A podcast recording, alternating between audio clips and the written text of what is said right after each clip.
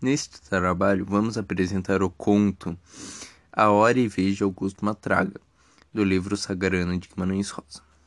Narrado em terceira pessoa, a história é marcada pelo belo trabalho com a linguagem é protagonizada por Inho Augusto. O personagem principal é um homem cruel que acaba por conseguir dar uma reviravolta na própria vida, mas afinal se vê em luta contra o seu instinto. Marcado pela violência, pela vingança e pela realidade dura do sertão de Minas Gerais, a criação de Guimarães Rosa é um clássico da literatura brasileira. Augusto Esteves Madraga é o protagonista da história.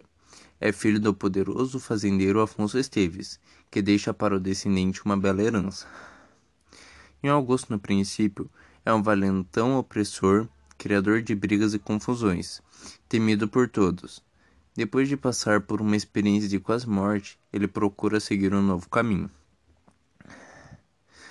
Dona Dionora é esposa de Augusto Matraga e mãe de Mimita. Sofre muito com o comportamento do marido, que é frio e distante. E o Augusto também atrai e a despreza.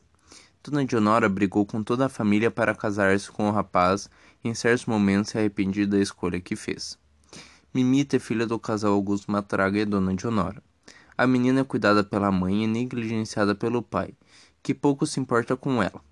Mimita acaba por se apaixonar por um caixeiro viajante, enganada caindo na vida. Ovidio Moura, apaixonado por Dona Dionora, é, propõe que a moça fuja com a filha dos braços do marido em Augusto. Depois de muito insistir, ela cede ao pedido dele e os três fogem para longe dos domínios do antigo fazendeiro.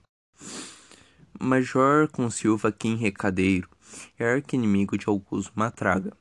O Major, quando percebe que Madraga está indo à falência, consegue convencer todos os do bando a migrarem para o seu lado. São seus capangas que dão a surra que quase leva à morte em Augusto. Mãe Quitéria e pai Serapião é um casal de negros que acolhem o Augusto, em péssimo estado após ele ter sido tirado do barranco. O casal cuida das feridas do rapaz, oferece casa, comida e a visita de um padre que conversará com ele sobre a fé e a necessidade de se seguir o caminho do bem. Joãozinho do Bem Bem é um cangaceiro que passa com o seu bando no vilarejo onde está em Augusto. Agora um novo homem.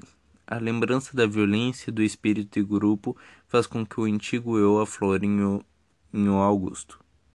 Agora eu vou contar um breve resumo da obra. O personagem central da narrativa de Guimarães Rosa é o Augusto, ou melhor, Augusto Esteves, filho do poderoso coronel Afonso Esteves. Dono de diversas terras entre as Pindaíbas e o Sacodaimbira, no sertão de Minas Gerais, o sujeito é uma espécie de valentão da região, reconhecido pela sua frieza e perversidade. Casado com Dona Dionora e pai de uma única filha chamada Mimita, o rapaz arruma confusão por onde passa, espalhando violência e medo. Aos poucos ficamos sabendo um pouco mais da sua história de vida. Nho Augusto perdeu a mãe ainda quando criança. Teve um pai problemático e foi criado pela avó, que era muito religiosa e queria que o rapaz virasse padre. Com alta propensão aos jogos e aos rabos de saia, e Augusto acaba aos poucos por ir perdendo a fortuna que herdou. Os seus capangas, quando percebem o rumo que o patrão está tomando, decidem trocá-lo pelo seu pior inimigo, o Major Consilva Kim Recadeiro. É, a mulher, desgastada com as traições e com os maus tratos do marido, foge com o vídeo Moura e leva sua filha. Furioso com os acontecimentos, Augusto decide comprar briga com o Major. No meio do caminho, no entanto, é atacado violentamente pelos capangas do inimigo e fica à beira da morte. Espancado, ele chega a ser queimado com ferro quente usado nos gados. O bando acha que o Augusto não irá resistir, por isso atiram de um barranco e colocam uma cruz no lugar onde teria ocorrido o assassinato. Por um milagre, o sujeito sobrevive, e quando cai lá embaixo, é encontrado por um casal de negros, mãe Quitéria e pai Serapião, que cuidam de suas feridas, o abrigam e se tornam seus protetores. Durante o processo de recuperação, Augusto recebe a visita de um padre, que faz discursos longos sobre a importância da fé, da reza e do trabalho duro. O padre orienta a deixar a vida passada para trás e construir uma nova, plena de arrependimento, devoção e trabalho árduo. A verdade é que depois da experiência de quase morte, meu Augusto encontra a redenção e decide tomar um novo rumo. Muito grato pela acolhida de Mãe Quitéria e Pai Serapião, ele parte de madrugada rumo ao único pedaço de terra seu que ainda restava. Lá cria uma nova identidade. A vida de confusões parece ter sido completamente esquecida, até que, passados seis anos, meu Augusto se encontra com Tião, um parente que o reconhece traz novidades. Tião conta que Dona Dionora segue feliz com Ovídio e pretende se casar porque afinal é considerada viúva e Mimita, enganada por um caixeiro viajante, caiu na vida. Meu Augusto sente-se culpado, mas acha que nada pode fazer. Sua vida de labuta e oração, oração segue sem grandes sobressaltos até a chegada de Joãozinho Bem-Bem, um jagunço com seu bando. Entusiasmado, ele convida a todos para se hospedarem na sua casa e transmite grande estima ao grupo. Mas quando é convidado a se juntar a eles, recusa veementemente, garantindo que a sua vida seja dedicada ao bem. O bando parte.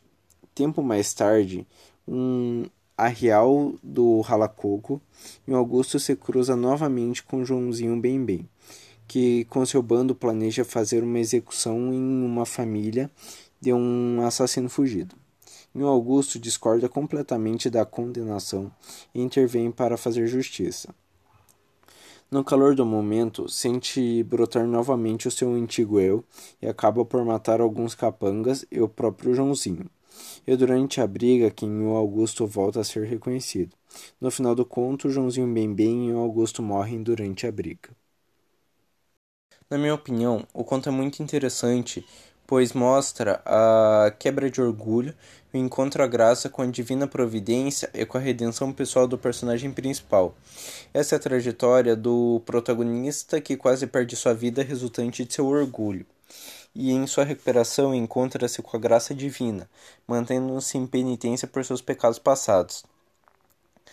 Guimarães Rosa mostra as oscilações mentais enfrentadas por quem busca viver uma vida ascética, quando as más inclinações insistem em voltar, mas graça mantém o homem firme.